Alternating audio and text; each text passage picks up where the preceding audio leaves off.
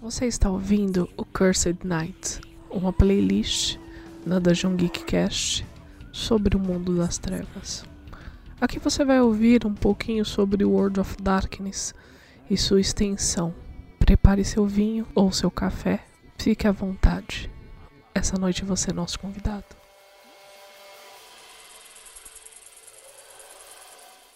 Vampiros. Cadáveres sanguessugas erguidos dos túmulos para beber o sangue dos vivos.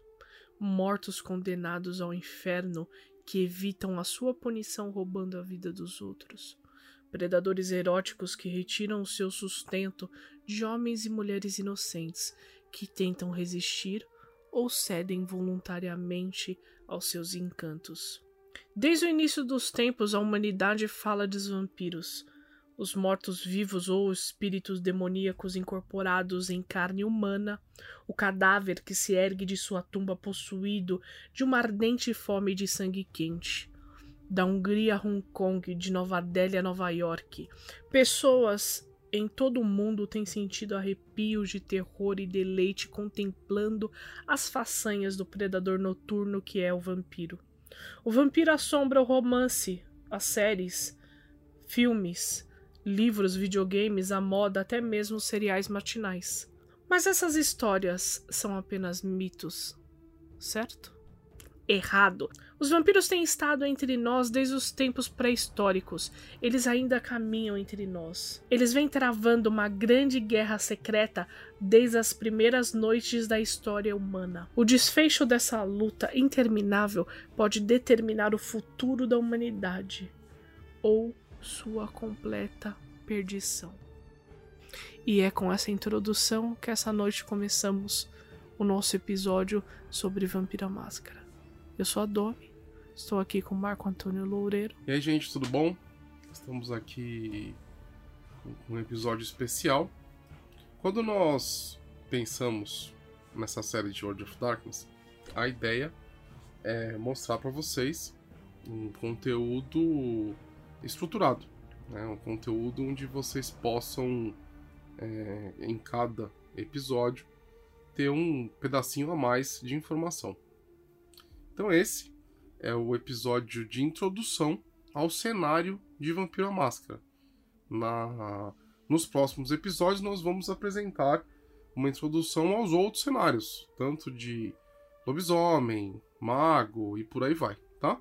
Então, acompanhe a gente nessa viagem pelo mundo das trevas. Então vamos começar o podcast de hoje com a pergunta mais importante. Mas o que é Vampira Máscara? Quem fundou? O que eles comem? Como eles vivem hoje neste podcast? Brincadeiras à parte, é, vamos falar um pouquinho o que é Vampira Máscara. Bom, Vampira Máscara é um jogo criado pelo Mark Henhag, que foi lançado em 91 pela aclamada White Wolf, certo? Uh, Vampiro é um grande cenário de punk gótico. Tudo é sombrio, todo beco é escuro, todas as ruas são perigosas, os arranha-céus eles são enormes, as construções têm gárgulas. Então é um mundo sombrio, é um jogo de horror pessoal, onde nós jogamos no nosso tempo onde nós conhecemos o cenário ou não, pois você pode jogar Vampira Máscara na sua cidade, você pode jogar Vampira Máscara em Nova York, em Nova Orleans, isso você escolhe, mas com um clique você consegue ver a foto da onde você está jogando. É um jogo de horror pessoal que tem toda essa temática punk gótica, né? Eu acho que essa é a descrição mais razoável que podemos fazer de Vampira Máscara. É, é um, é um Vampiro é um jogo que você é, é, interpreta, você joga, né? Você, você passa a observar o mundo pelos olhos de um predador. Né? E essa. A gente fala que é um jogo de horror pessoal porque você está a todo momento como um vampiro lutando naquele limiar entre a sua besta, né, que seria esse lado animalesco que todo vampiro tem, e o lado humano. Então, é, é, é essa linha que, que varia de um lado para o outro, que vai é, é, mostrar, vai, vai te dizer quem você é nesse mundo das trevas. É importante ressaltar bem isso. Você joga é, esse jogo você joga com um vampiro, tá? É, diferente de um D&D que quase todo clérigo daquele deus ele tem a mesma filosofia, diferente do, de, de um jogo onde o paladino sempre tem a mesma filosofia, nunca existe um vampiro igual. Cada vampiro ele tem o seu tom, cada vampiro ele tem a sua vivência, cada vampiro busca algo, tá? É, é, é pelo menos é, na minha visão, nunca tem, não, não existe forminhas de vampiros. Cada um tem a sua vivência. Isso que deixa a história mais legal. É, eu só, eu só eu vou discordar um pouco aqui, porque cada paladino de cada deus é diferente e, e, e, por aí vai. Então. mas você pega seis paladinos ali de um deus, é a mesma forminha praticamente, não, de um né? deus, tudo bem, mas existem vários deuses. Não, por isso que eu falei de um deus só. Você pega seis paladinos daquele deus, forminha. Sim, Todo mundo vai lutar mas... contra algo. É, eu acho que a, a grande diferença entre um jogo de fantasia medieval e um jogo de vampiro é o fato de que, primeiro, você está interpretando o monstro né? Você tá. Você não, não tá no, no grupo de aventureiros destruindo monstros e salvando as pessoas. Você tá. Você é o monstro que foge dos, das, das tochas e dos ancinhos. Então você. É, é, é, é você olhar um jogo de interpretação do outro lado. Né? Do lado. Do lado de lá, né? digamos assim. Sim, basicamente é uma proposta extremamente nova na época, né, em 91. Sim. Onde existiam muitos jogos de fantasias, muitos jogos de heróis, e vem é, o vampiro para ser esse jogo meio anti-herói. Não, não 100%, mas dependendo da, da vivência do, do personagem, é, ele era meio anti-herói. Uh... Sim, é você, você inverte a lupa, né? Sim. Então vamos falar um pouco das edições do Vampiro? Vamos. O, o Vampiro à Máscara ele teve diversas edições. Tá? Então, é, ele foi criado pelo Mark Henry Hagen. O Mark Henry Hagen ele criou o Storyteller System. E ele precisava. É, ele criou esse sistema para é, comportar o cenário do Vampiro à Máscara, o cenário do mundo das trevas como um todo. Beleza? Mas ele começou. O primeiro lançamento foi o Vampiro à Máscara em 91. Ok? Era um jogo inovador e era um jogo. Eu, eu, vou, eu vou dizer que, é um, que era um jogo um pouco incompleto, porque a segunda edição em 92 ela veio para dar uma consertada em informações que faltavam no primeira edição. Deu aquela revisada, né? É. A impressão que, que, que a gente não tinha aquela, aquela ideia ainda de ter playtest público, de você ter o apoio de uma comunidade. Você não, essas, essas, conce, essas concepções elas não existiam. Né? E se existiam, elas não eram utilizadas por todos. Então, a impressão que me dá é que a primeira edição do Vampiro ela foi como se fosse um playtest. Entendeu? Que, ao receber o feedback, em 92 sai a segunda edição, dando uma aquela revitalizada na, na, nos conceitos da primeira. Não mudou muita coisa. O, o, a segunda edição ela é quase a mesma coisa que a primeira, só que algumas coisinhas a mais com relação ao combate, com relação a dificuldades de teste, com relação a informações adicionais sobre o cenário foram introduzidas. E é a segunda edição que popularizou, né? É, é a segunda, foi a segunda edição que, digamos assim, trouxe o Vampiro à Máscara pra galera. Pro né? cenário de RPG, né? Pro cenário de, que fixou no cenário uhum. de RPG. Beleza? Isso, isso é importante dizer. Então, um ano depois, a, a segunda edição. Então, é bem aquele caminhozinho. 91 lança a primeira. Eu acho que eles trabalharam. Eles não estavam totalmente satisfeitos com a primeira.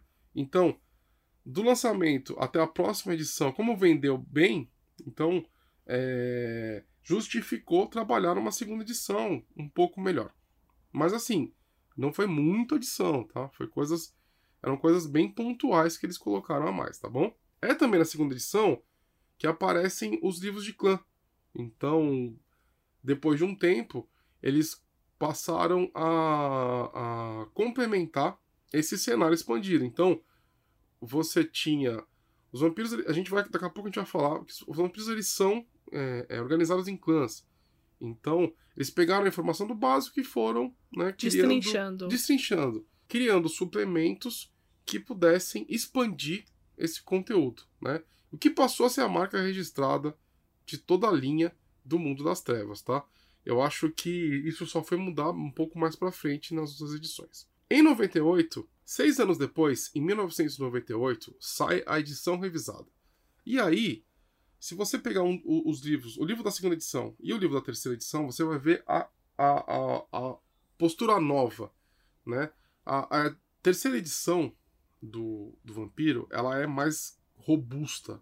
Então você tem um livro maior, um livro com muito mais informações já no livro básico, dando aquela. É, é, mostrando que ah, você pode sim jogar apenas com o livro básico. Tá? Foi uma mudança, na minha concepção, uma mudança de paradigma e que trouxe também é, é, diferenças no, na utilização de certas disciplinas, que são os poderes dos vampiros, uma diferença relação ao combate, algumas regras que eram consideradas. Ó, para vocês entenderem, o Storyteller System, ele é um sistema ruim demais. Entendeu? Ele não foi planejado para é, é, ter um combate fluido, a não ser que você crie certos atalhos durante a narrativa, e a gente pode até trazer esse tema para um episódio futuro. Ele não foi feito para isso. Mas ele é um sistema muito prático, né? Ele é, é um sistema fácil de se ensinar. Para quem tá começando sim. assim, para quem pega o livro, é um sistema muito fácil, é um sistema friendly para você começar ali. Ah, a galera, muita gente começou a jogar Vampiro à Máscara na época, porque era, um, era fácil, a leitura era gostosa, uh, era um livro só. Então você comprava aquele livro e você jogava aquele livro e você entendia muito bem. E você continu conseguia jogar anos só com aquele livro.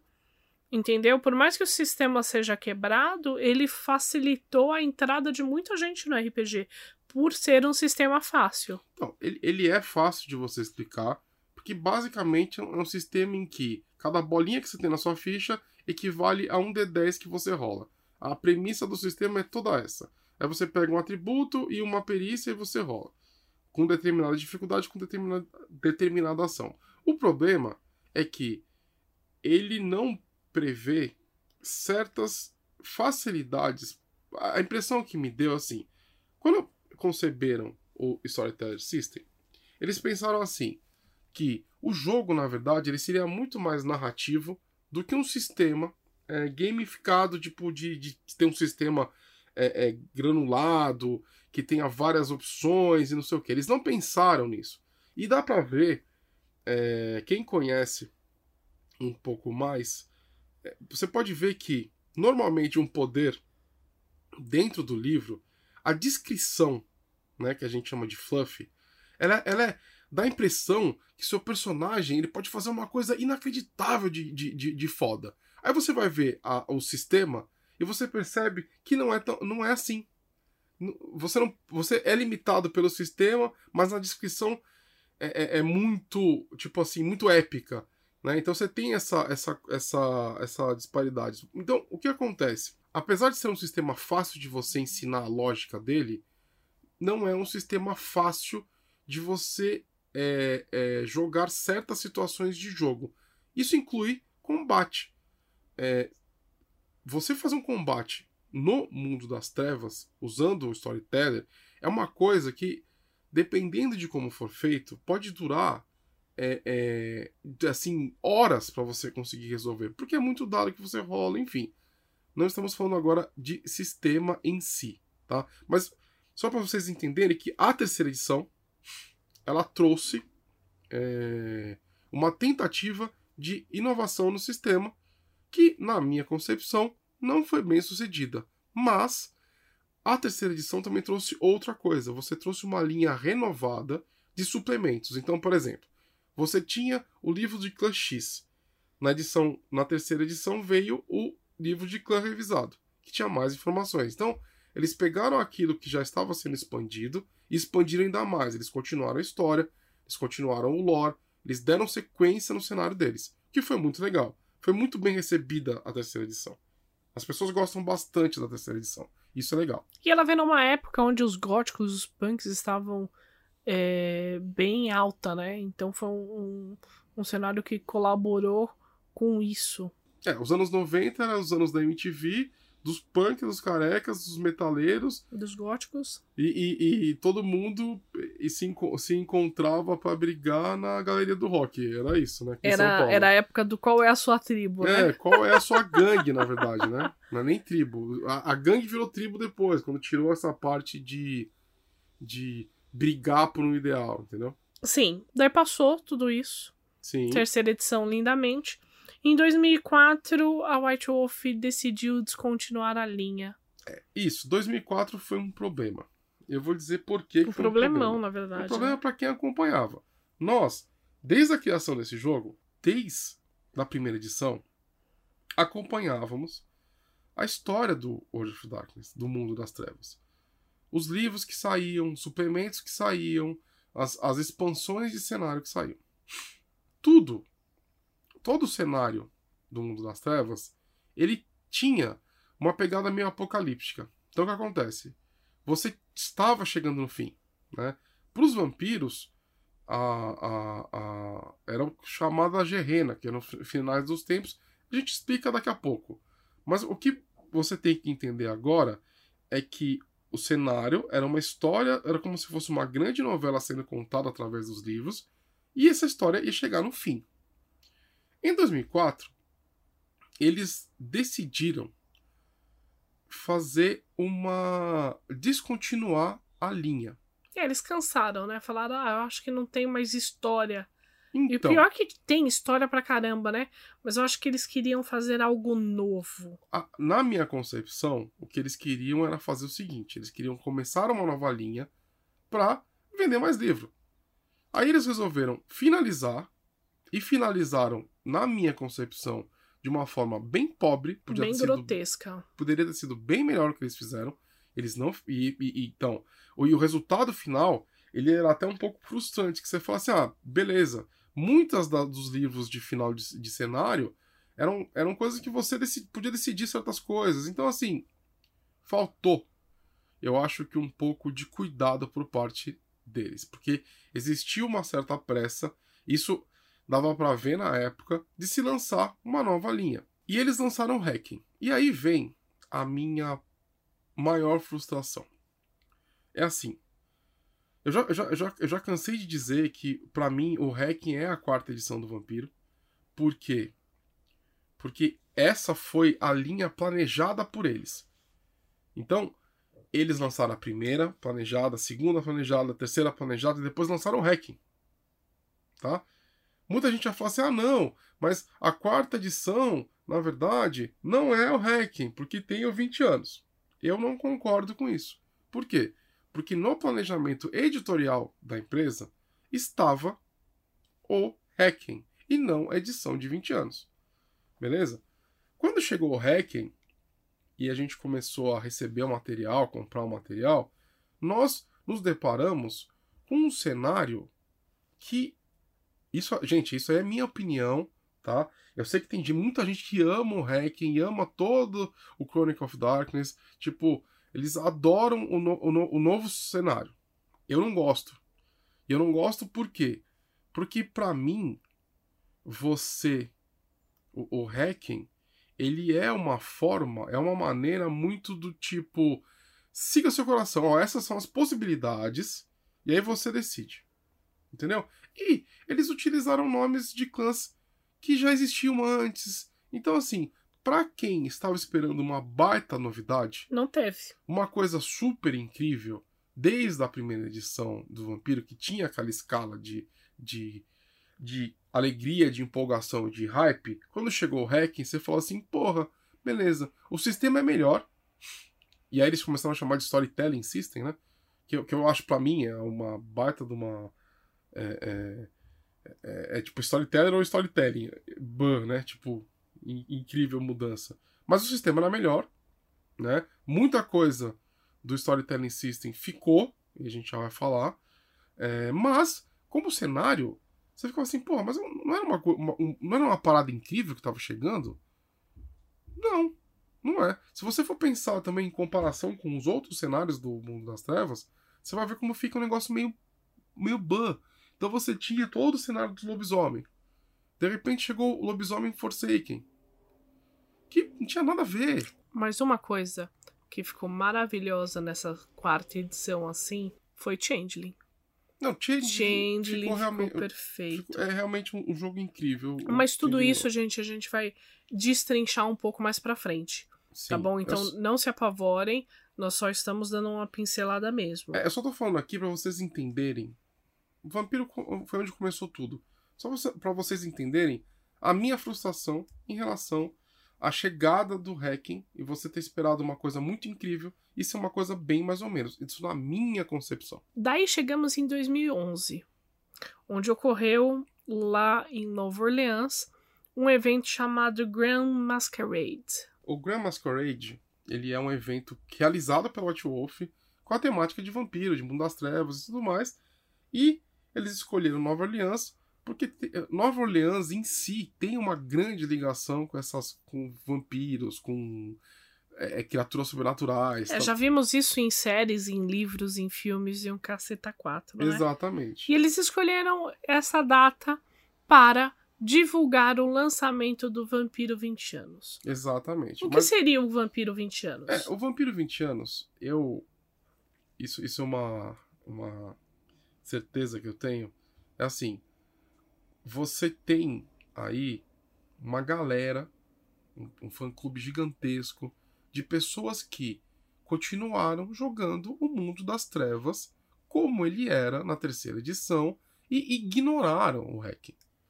Entendeu? Por quê? Porque o hacking, para nós que acompanhamos desde a primeira edição, não foi satisfatório. A gente não gostava daquele jogo.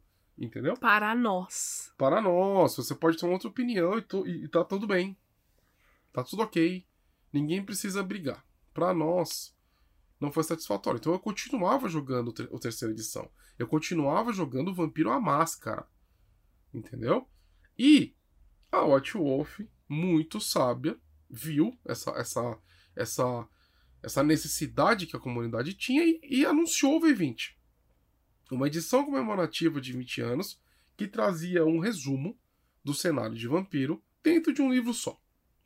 Eles anunciaram no Grand Masquerade que esse evento incrível, esse evento é, é, que um dia eu visitarei, um dia eu participarei, porque eu- é um negócio muito legal, temática toda vampiresca, e fizeram esse anúncio. Passado um ano, a então fundada Onyx Path, tá? Em 2012, ela. O que que é a Onyx Path? A Onyx Path foi- é uma empresa fundada por uma das pessoas que trabalhava na White Wolf e que passou a licenciar a edição de 20 anos.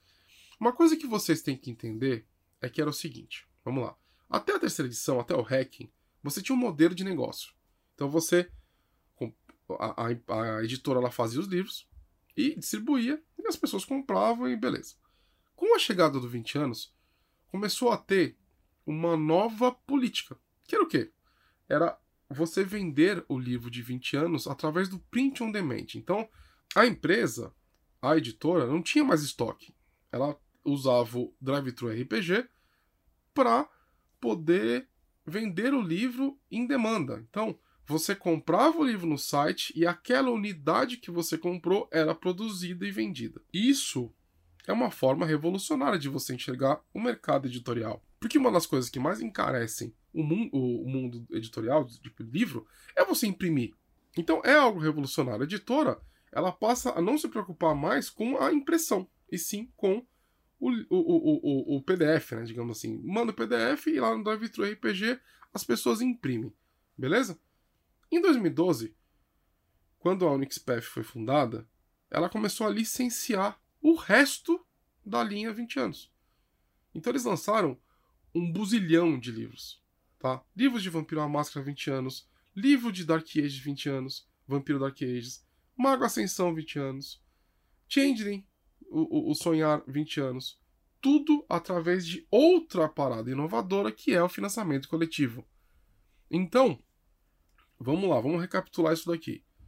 Eles a Outwolf anuncia o Vampiro à Máscara edição de 20 anos, um ano depois, e era só em print on demand, né, livro por demanda, a impressão por demanda, pelo Drive-Thru RPG, que é um site super famoso de compra de RPG.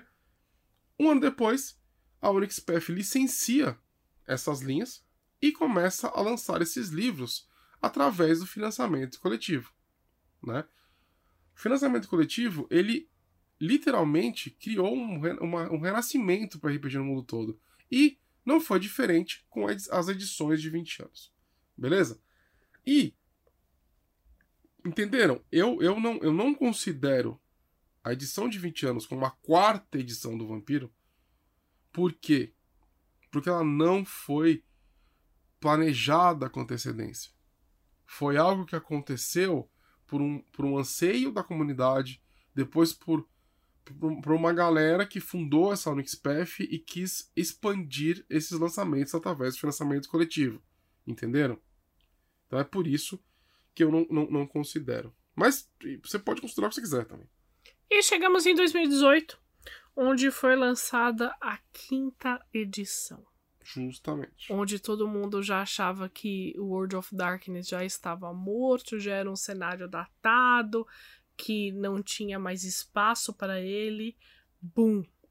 Chega a quinta edição. Chega a quinta edição. E ela chega. Ela foi é, é, pensada com dois princípios. O primeiro princípio foi o sucesso das vendas do 20 anos a linha de 20 anos vendeu que nem água. E por isso eles chegaram à decisão de falar assim: opa, peraí. Tá vendendo mais. A galera quer comprar as coisas antigas. Vamos relançar. Então, eles planejam uma quinta edição com regras que são in incríveis. Eles anunciaram o lançamento da quinta edição. Eles lançaram o Quick Starter, o playtest público ok? E as pessoas no mundo todo passaram a fazer o playtest dessa edição. Neste momento, é, é, é, você vê a mudança de paradigma por parte da Outwolf. Então você passa a consultar a comunidade. Entendeu? A comunidade participou da evolução desse sistema. A comunidade, ela participou da evolução desse sistema, da construção desse sistema, assim como o DD Quinta. Então você passa até a comunidade como um criador junto com você. Isso é fenomenal. É porque nós estamos numa época mais favorável para fazer isso, né? Tá todo mundo a um clique. 98 não tinha isso. 91 tinha isso. Você não tinha nem contato, você não sabia se, se tinha jogadores em tal tal lugar. Hoje não, hoje a, a acessibilidade ela tá muito maior, você consegue conversar e você consegue ter essa noção, né? E uma coisa que é interessante é que eles puxaram muitas regras do hacking.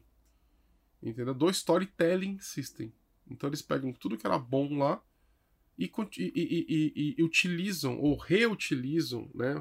Eles criam e dá para ver a evoluçãozinha do sistema. Essa quinta edição ela vem com outro game designer, que é o Kenichi Height. Ele é autor do Raço de Cthulhu. E ela foi distribuída, está sendo distribuída pela Modifius e teremos ela distribuída pela Galápagos também.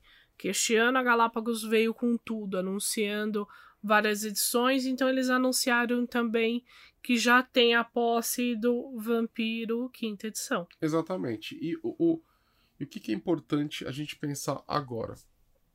A quinta edição, ela volta aos moldes dos livros físicos. Dos antigos, né? É, então você tem livro sendo distribuído por uma editora, que é a Modifius. A Modifius, ela é uma baita é, publicadora de RPG. Ela tem vários RPGs bons, entendeu? Com uma qualidade inacreditável de foda. Sim. E, é muito bom mesmo. E a Galápagos, que tá vindo aí para chutar o, o, a boca do balão. Já estão chamando a Galápagos de é, nova era da Devir, entendeu? É a nova Devir. É Se a Devir tivesse feito tudo certinho, talvez hoje ela seria. É a Devir 2.0. Né? Exatamente.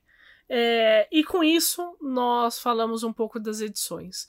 Queria deixar ressaltado aqui que nós não falamos de dois livros, tá, gente? Não falamos do vampiro Dark Ages e nem do vampiro Era Vitoriana, Era Vitoriana porque nós queremos fazer um, um, um episódio especial dele, dos dois, tá bom? É, aqui a gente tá falando sobre o projeto Vampiro à Máscara, mais ou menos isso. Bom, é, agora nós vamos chegar num ponto que eu particularmente gosto muito. O Vampiro à Máscara, ele é um jogo de horror pessoal, só que a mitologia dele vem toda na, numa mitologia católica, numa mitologia hebraica. Nós temos. É hebraico-cristão, né? Isso, nós temos conhecimentos da Bíblia e muitas coisas do, do, do antigo trazidas nesse livro. É, quando, quando o Reinhagen ele criou a história base do Vampiro à Máscara, e, e, com certeza ele pegou a Bíblia, ele pegou a, a, a, o mito hebraico-cristão e ele é, é, é, fez uma sombra em cima desses mitos e criou o jogo, a, a lore do jogo em cima desses mitos, tá? Então, o que, que como que surgiu, tá? Vou explicar um pouquinho para vocês do mito de criação. Acho que 99% das pessoas já conhecem a história de Caim e Abel, porque foi obrigada pela avó, pela mãe, por alguém é, a prestar atenção na igreja. Caim, irmão de Abel, os dois bonitinhos lá viviam no paraíso. É... E Caim matou Abel, tá? Não vou falar o motivo, pois nós temos vários livros retratando de várias formas. Ah, era amor, era ciúmes, era inveja. Outro episódio. Mas aqui, digo-lhe que Caim matou Abel. Nesse momento ele foi amaldiçoado por alguns anjos. E começou a vagar pelo mundo onde ele encontra uma mulher chamada Lilith. Lilith viu nele o que aconteceu com ela há muito tempo, teve compaixão pela criatura, e como Lilith tinha poderes, ela era considerada a primeira desperta, começou a ensinar Caim as suas, é, os seus poderes, começou a, a ensinar Caim a como sobreviver sozinho naquele mundo. É, os segredos místicos, né? Que ela, que ela possuía. Caim viveu algum tempo com Lilith ali, não sei o que, não sei o que. Daí Caim, é, já um pouco de saco cheio por Lilith tentar controlá-lo, que nós vamos nos aprofundar em outro episódio, tá, gente? Ele saiu e foi para a primeira cidade, onde ele conheceu Zilá, Irade e Enoch. e Enoch, tá? Ele abraçou esses três, fundou a cidade, e esses três foram os primeiros filhos de Caim, que nós chamamos de segunda geração. É, os, os vampiros, o nível de poder de vampiro e não de idade é medido pela geração que você se encontra em diferença com Caim, tá? Então, Caim é a primeira geração. Você é décima geração, você tá a 10 passos de Caim. Então você tem um nível X, o seu sangue, ele tem um nível X de poder. Então Caim abraçou essas três pessoas, os tornando segunda geração. E foi embora. Deixando Zilá, Irade e Zabelê sozinho. Enoch. Enoch. Mais conhecido na minha mesa como Zabelê. Eu nunca lembro o nome de Enoch. Isso porque o nome da primeira cidade era Enoch, né? É... Ele, ele funda a cidade com o nome do, do filho dele. E ele sai fora. Então, Zilá, Irad e Enoch abraçam os antediluvianos, dando origem a alguns clãs depois. Isso a gente vai falar um pouquinho no futuro também. Então, Zilá, Irad e Enoch abraçam a terceira geração. Tá? E é a terceira geração que dá origem aos clãs. Cada. Lembra que a gente falou? Que cada vampiro tem um clã. Ou descende de algum clã. É uma, é uma, é uma ligação sanguínea. né? Então você é descendente. É quantos passos você está. Você entendeu? Do, do seu. De Caim e do, de- e do seu antediluviano. Agora eu, eu queria que você só entendesse uma coisa. Que é, que é, que é pra gente começar a mesclar o entre aspas histórico e o, o lore do Vampiro à Máscara. Enoch, a primeira cidade. Quando você imagina a primeira cidade, você tem que imaginar uma cidade quase extremamente primitiva, uma cidade bíblica, tipo é, é, é, Sodoma e Gomorra, tá? Então você tem é, é, é, muito pouca tecnologia e uma cidade onde os vampiros conviviam com os humanos, que eram os chamados de filhos de Sete, né? Sete, S-E-T-H, que é o, o, o irmão de Caim e Abel, beleza? Então você tem essa cidade antiga, extremamente antiga, onde essas, essas raças elas conviviam entre si, beleza? Aí você tem o dilúvio. Por que a gente chama a terceira geração dos antediluvianos?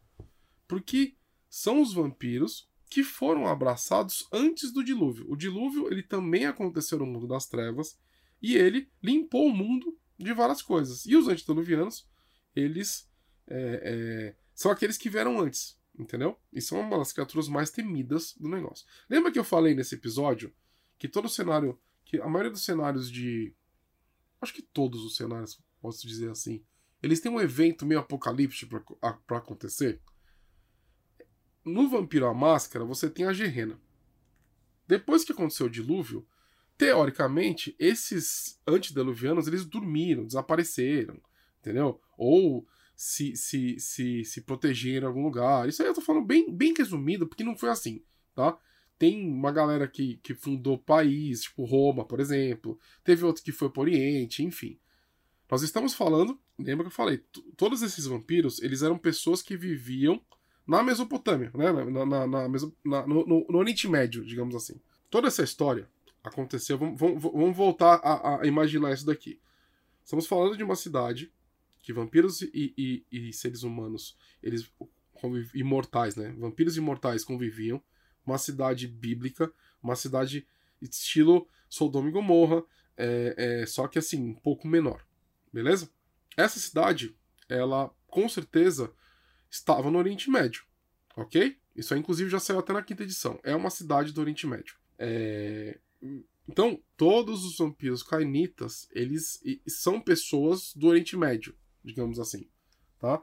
E aí eles se espalharam pelo mundo depois do dilúvio, ok? é, fundando aí, é, é, dando origem ao resto dos clãs, ok? Esse, na lenda da Gerena, os, esses antediluvianos que estão desaparecidos, mortos ou é, é, adormecidos, eles vão levantar e matar todo mundo. Essa é a Gerena, é a luta, é, é o final dos tempos, digamos assim. E vão acontecer outros eventos que também vão levar para o final do mundo e por aí vai. Mas é importante dizer que a Gerena está ligada aos antediluvianos que são, que, que são a terceira geração, beleza? Tá? Isso, isso é importante pontuar neste momento, tá bom? E como que se torna um vampiro? O vampiro, ele se torna um vampiro através do abraço. E o que, que é o abraço? O abraço é o ato de você transformar alguém em vampiro, beleza? Então você, um, um mestre, o um vampiro, ele retira o sangue da, da vítima, né, do, do, do pretendente, né, digamos assim, do escolhido. E as, depois de drenar quase o sangue inteiro, ele bota uma, uma quantidade X, não é especificado quanto, do próprio sangue na boca dessa criança, para ela beber do sangue dele e assim se tornar um vampiro. Ok? Então, é, é, é, por isso que existe esse nome do abraço, porque é uma questão muito mais de, de, de alguém abraçar um, um novato e, e levar e torná-lo um vampiro também super simples, super rápido, super tranquilo. Certo? Sim, de boa. Depende, depende muito de, de, de, de clã, de mestre e tudo mais. E aí, quando esse indivíduo é abraçado, ele é ensinado, né? Supõe, né? A gente, a gente supõe que ele vai a ser. Gente espera que... A gente espera que ele vai ser ensinado. E aí, o, o, mestre, né, o senhor dessa, dessa criança da noite, como é chamado o, o recém-abraçado, ele é, é, vai ser inserido em, na sociedade vampírica que tem diversas seitas. Camarilla, Sabá, anarquistas, tem um monte de seita que a gente vai falar isso daqui depois, beleza? Então é importante nesse momento, para não é, é, encher vocês de informação, que vampiro abraçado, ele é um cainita, ele tem alguns passos de distância do primeiro vampiro, que é Caim. Isso é, é isso aqui vai é, montar aí personagem, vai dizer quanto de poder que ele tem, ok? E ele é abraçado e tem um abraço onde ele vai se tornar um vampiro. Ele tem um mestre, esse mestre vai ensinar as disciplinas que são os poderes vampíricos. Esse mestre vai ensinar. A gente espera, tá? Porque tem mestre que não ensina, mas é o papo outra história. O mestre vai ensinar as disciplinas que são os poderes vampíricos. O mestre vai ensinar qual é o papel daquele vampiro no mundo, se tem tradições. Uma das tradições mais famosas entre os vampiros é a máscara, por isso o nome do jogo, que é o quê? É você esconder a sua natureza dos mortais. Porque os mortais, eles são perigosos, eles estão em maior número e durante a Inquisição, diversos cainitas foram mortos. Aquela, a, a, a, foram queimados, por isso que tem aquele lance de queimados, de, de bruxa e tudo mais. É... Então, esse mestre vai ensinar tudo isso para a criança da noite, até que ela possa caminhar por si só dentro da sociedade vampírica. Entenderam? E aí, ele continua a não vida, ele pode depois de um tempo abraçar, ele aumenta de poder, enfim. É vida que segue, digamos assim. Tudo isso, né, sempre com aquele horror pessoal de você lutar contra a sua besta, que basicamente é o quê? Quanto mais besta você se tornar, quanto mais atos horríveis você fizer, mais você, mais a sua besta está tomando conta do seu personagem. E aí, é, é, você se torna nada mais do que um monstro das trevas, entendeu? Então, o vampiro, ele sempre tenta se tornar humano, que é a humanidade. Então, é, é, existe essa, essa luta constante para você não sucumbir à sua besta. Outra parada importante, né, que a gente não poderia deixar de falar, é sobre o sangue. O sangue do vampiro, ele tem muito poder, ok? Muito poder inerente. Eu vou fazer um paralelo aqui bem idiota, que é como se o sangue vampiro tivesse mana, entendeu?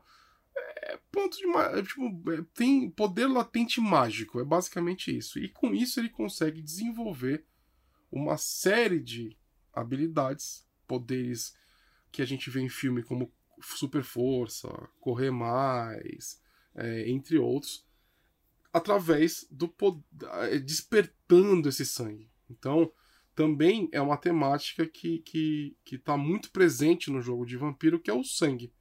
Nos que é o Vitae, né? É, que é o Vitae. Nos, nas edições anteriores, você contava o ponto de sangue que você gastava, que eu nunca gostei, né? E na quinta edição você não precisa mais disso. Você não tem mais ponto de sangue, né? Você tem você excita seu sangue e assim você consegue produzir os seus poderes. Mas aí a gente vai citando, vai, vai nos, nós vamos nos aprofundando nesses pontos quanto mais forem saindo episódios. Fiquem tranquilos. Agora vamos para mitos e verdades do que é ser um vampiro. Exatamente. Que é muita curiosidade, principalmente para quem está começando a jogar Vampira Máscara e sempre faz essas perguntas pra gente. Bom, os vampiros são monstros? Em parte, porque você tem a besta, mas também tem um lado humano que restou. Então, o vampiro ele pode ser um monstro conforme o jogo passa e você vai sucumbindo pra besta. É, depende muito do seu estilo de jogo também, né? Tem Exatamente. gente que gosta de jogar com essa parte monstruosa. Vampiros bebem sangue? Bebem. Eles precisam beber. Na, é como se assim, na regra antiga você, você precisa é, gastar um ponto de sangue por dia para você se manter vivo. É, então... É toda a dieta do vampiro é a base de sangue. Exatamente. Eles não se alimentam de mais nada a não, não, ser eles sangue. Eles não podem se alimentar de mais nada a não ser sangue. Inclusive, você tem um mérito, que são como se fossem vantagens no, no, no sistema, tá? Em que você pode consumir, mesmo a vantagem que você pode consumir alimento, você precisa vomitá-la depois. Você não, você não retira sustento disso, tá? A não ser que tenha, sei lá, algum ritual perdido, algum livro, mas via de regra, você só consegue tirar sustento do sangue. E não só de sangue humano, você pode se alimentar de um boi, de uma cabrinha. É o famoso Lu style, Aquele, né? Exatamente, você pode ser tipo um vampiro vegetariano, não se alimentar de humanos e apenas de animais aí. Uma coisa que nós vimos retratadas no cinema isso na entrevista com o vampiro, Crepúsculo, E só esses dois. Se você conhece outro aí, deixa aí nos comentários. É, vampiro morre com estaca? Não. O vampiro, se ele for estacado, ele fica paralisado e a sua consciência se mantém desperta. Então, é uma prisão horrível. Mas né? ele não morre com estaca. Não morre. Ele... Depois ele é bem capaz de ele ser decapitado da estaca. Mas só pela estaca, não. Vampiro tem repulsalho? Não. Porém, existe uma desvantagem no jogo em que você pode ter repulsa a alho, por exemplo. Mas E a via cruz? de regra não. A cruz, ela. Acho que só como desvantagem também, né? Não. Não tem alguém com fé pode espantar um vampiro mostrando um, um símbolo de sua fé. Sim, mas precisa de ter. Precisa ter o elemento fé ali. É, a, a pessoa que está empunhando o objeto, ela precisa ter fé verdadeira. Mas em contrapartida, um vampiro, então, ele pode entrar numa igreja tranquilamente. De boas. E rezar, comungar e tudo mais. É, vampiros dormem em caixões? Alguns sim, outros não. Não é obrigatório, mesmo porque não existe nenhum tipo de proibição para isso. É, os vampiros têm força extrema? Sim, como eu falei, tanto o, o sangue do vampiro é tão poderoso que ele pode aumentar de força física só gastando pontos de sangue ou através de disciplina, como a potência que é a disciplina de ficar mais forte. Pra entrar em um lugar, ele precisa ser convidado? Não. É de bom tom, né? Mas não. Mas foda-se, ele pode invadir a sua casa. Ele pode invadir sua casa sim. Vampiros não têm reflexo?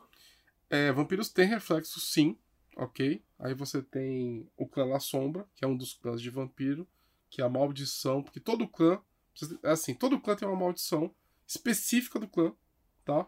E a maldição do clã La Sombra é não ter, não ter a imagem não ter reflexo, ok? E você tem uma desvantagem, né? Que também faz isso com o seu personagem. Então, é, via de regra, você tem reflexo, a não ser que você tenha alguma dessas condições. O vampiro é queimado pelo sol? Sim. Muito. a- a- a- eu acho ele não brilha. não brilha. Pode brilhar, né? De repente do tamanho da queimadura. Mas não, ele vai, ele vai ser morto. ser de- tipo. Enfim. que- o sol é uma das maldições né, que, que vieram através dos anjos. E sim, é uma das formas mais drásticas de matar um vampiro. O vampiro ele precisa do solo da sua terra para poder viajar? Via de regra, não. Mas existe um clã, que são os Tismis, que precisam. Que tem a- eles precisam dormir na própria terra, que é a maldição deles, porque eles são extremamente territorialistas. E você pode ter também uma desvantagem que você precisa disso daí.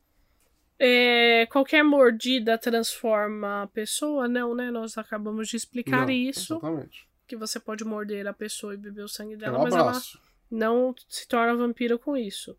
Todos os vampiros são imortais? Até encontrar alguma coisa pra Até encontrar um sol na sua cara. Eles não, mas eles não morrem de velhice, por É exemplo. isso, eles são iguais elfos. É, mas vampiros muito velhos, eles podem cansar da vida, né? E... É tipo aquele filme é, One Love Left Alive. É, São os vampiros deprimidos. é, é, é porque assim, aí a gente vai colocar outro ponto do jogo que é importante, que é a Jihá, que é o quê? É, é, é, é mais ou menos uma luta entre os anciões do cenário, que eles mantêm por milênios para manter, né? Pra se a man- necessidade É. de estar viva. né? aquele, aquele lance de se manter ativo sempre, Sim. entendeu?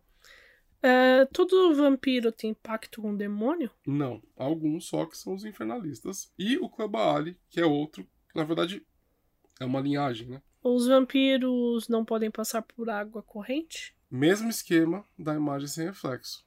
Eles podem passar, a não ser que eles tenham Um defeito. um defeito disso.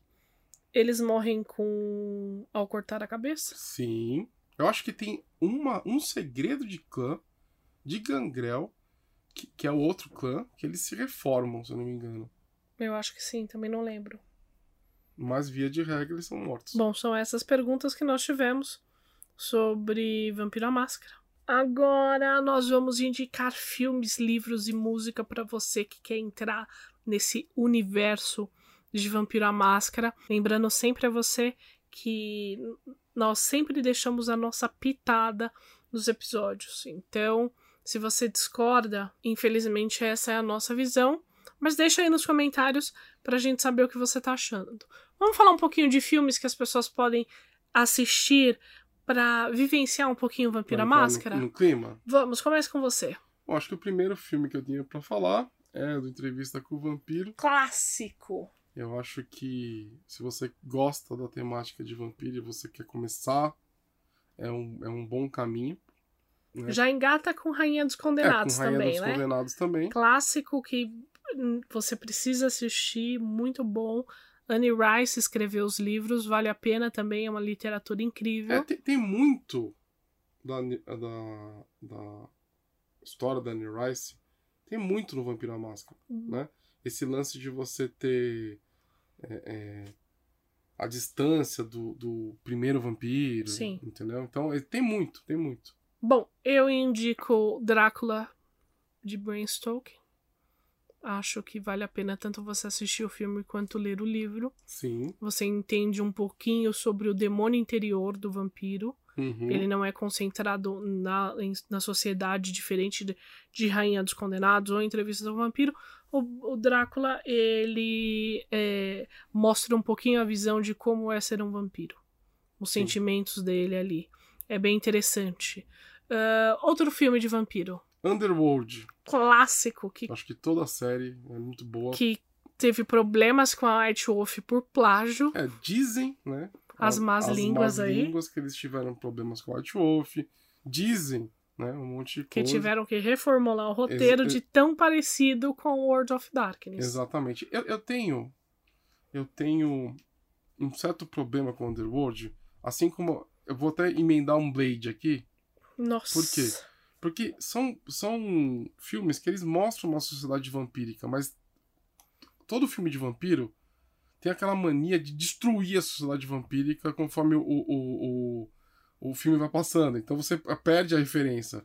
E, e Vampiro à Máscara você tem uma sociedade vampírica que ela é bem sólida, que ela é bem estruturada e tudo mais. E, então tem essa, essa diferença com o Vampiro à Máscara. Né? Agora um filme, se você quer ver um pouquinho mais sobre sociedade vampírica estruturada, você pode me xingar aí nos comentários, mas vou lhe dizer: Crepúsculo. Crepúsculo tem uma sociedade secreta bem formulada que lembra muito a Camarilla, que são os Voltures. Voltures, sim. Eles realmente têm pulso firme, eles realmente não são destruídos por qualquer coisa, eles realmente têm poder naquela sociedade. É, e, e assim, toda vez que você vai ver uma referência, você tem que filtrar, né? Você tem que filtrar o que você não gostar. Porque o lance todo é o quê? Existe uma sociedade vampírica em Crepúsculo, realmente tem. Eles são super organizados, eles têm aquele lance de impor as regras nas, nas no, pelo mundo, né, como a Camarilla faz.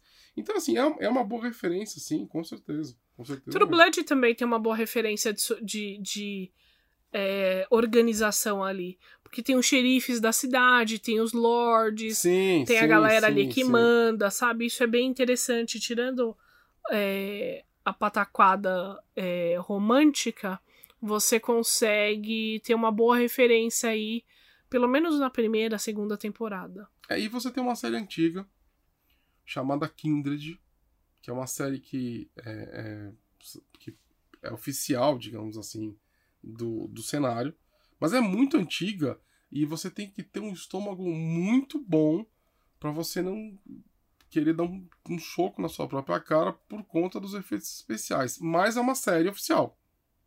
Então, Sim. eu acredito que dá para encontrar a série na internet, no YouTube, alguma Provável. coisa assim?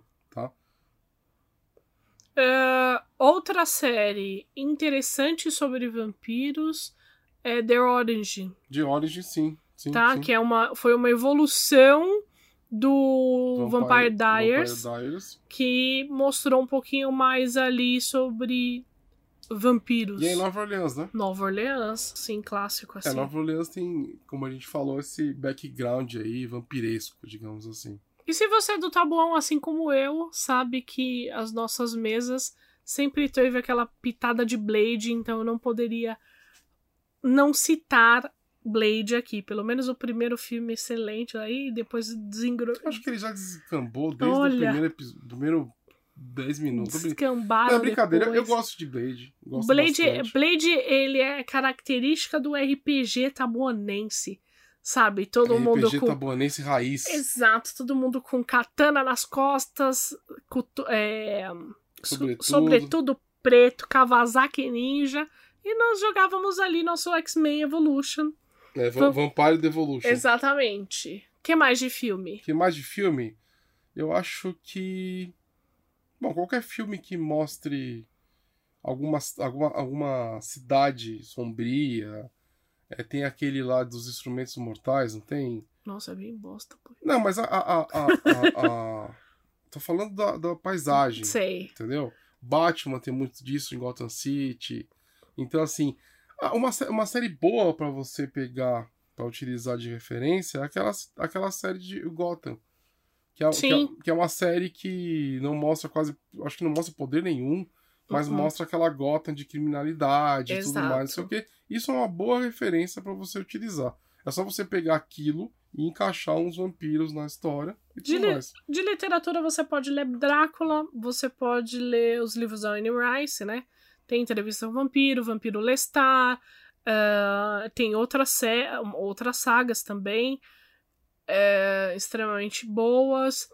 E se você tiver saco, mas muito saco mesmo, você pode ler um livro chamado The Strain, que é do Guilherme Del Toro, que tem uma série, inclusive, mas é uma pegada muito bizarra de É, vampiro. é um, vam- é um vampiro meio Lovecraftizado, É eu acho, muito estranho. Eu, eu particularmente não gostei. Ah, assim, tem, tem suas, tem suas, é, é, suas qualidades, charme. tem seu charme, mas assim, tá bem distante de vampiro. Olha só, tentando aqui colocar um paralelo de referência, tá bom? É, qualquer tipo de série que tenha alguma intriga, que tenha coisa política, sabe? Pegar um The Tudors, Eu, por exemplo, é, assisti duas séries para poder narrar vampiro. Primeiro assisti Spartacus, porque eu mestrava em capo antiga, então foi muito importante para mim. E agora que nós estamos jogando em São Paulo, eu estou assistindo The Crown.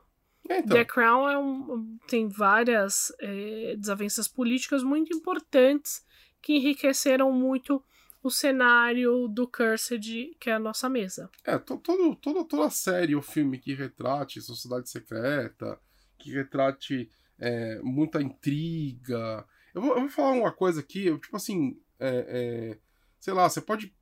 Cara, você pode viajar. Você, você pode pegar qualquer referência desse estilo, colocar no seu jogo, tipo, até Gospel Girl, entendeu? Gospel Girl é, é, um- é uma série, pra quem não conhece, que retrata um grupo de, de jovens ricaços que não tem muita responsabilidade, eles fazem muita intriga, enfim. Se você quiser fazer um jogo meio adolescente, tá aí um, um caminho para você fazer. Então, é, é, qualquer série, qualquer, vi, qualquer filme que tenha esse lance de intriga política serve para você. The Tudors, até pegar o lance do Game of Thrones, aquele, aquelas jogadas de estratégia, de manipulação, tudo isso dá para você encaixar no Vampiro à Máscara.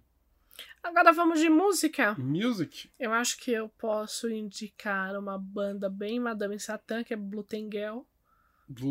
Bem, bem Vampiro à Máscara, bem ali, Criança da Noite, para você é, ambientar-se. A trilha sonora da Rainha dos Condenados é Trilha boa. sonora da Rainha dos Condenados, gente, perfeito. A trilha sonora da entrevista com o vampiro também é muito boa. Muito boa também. É...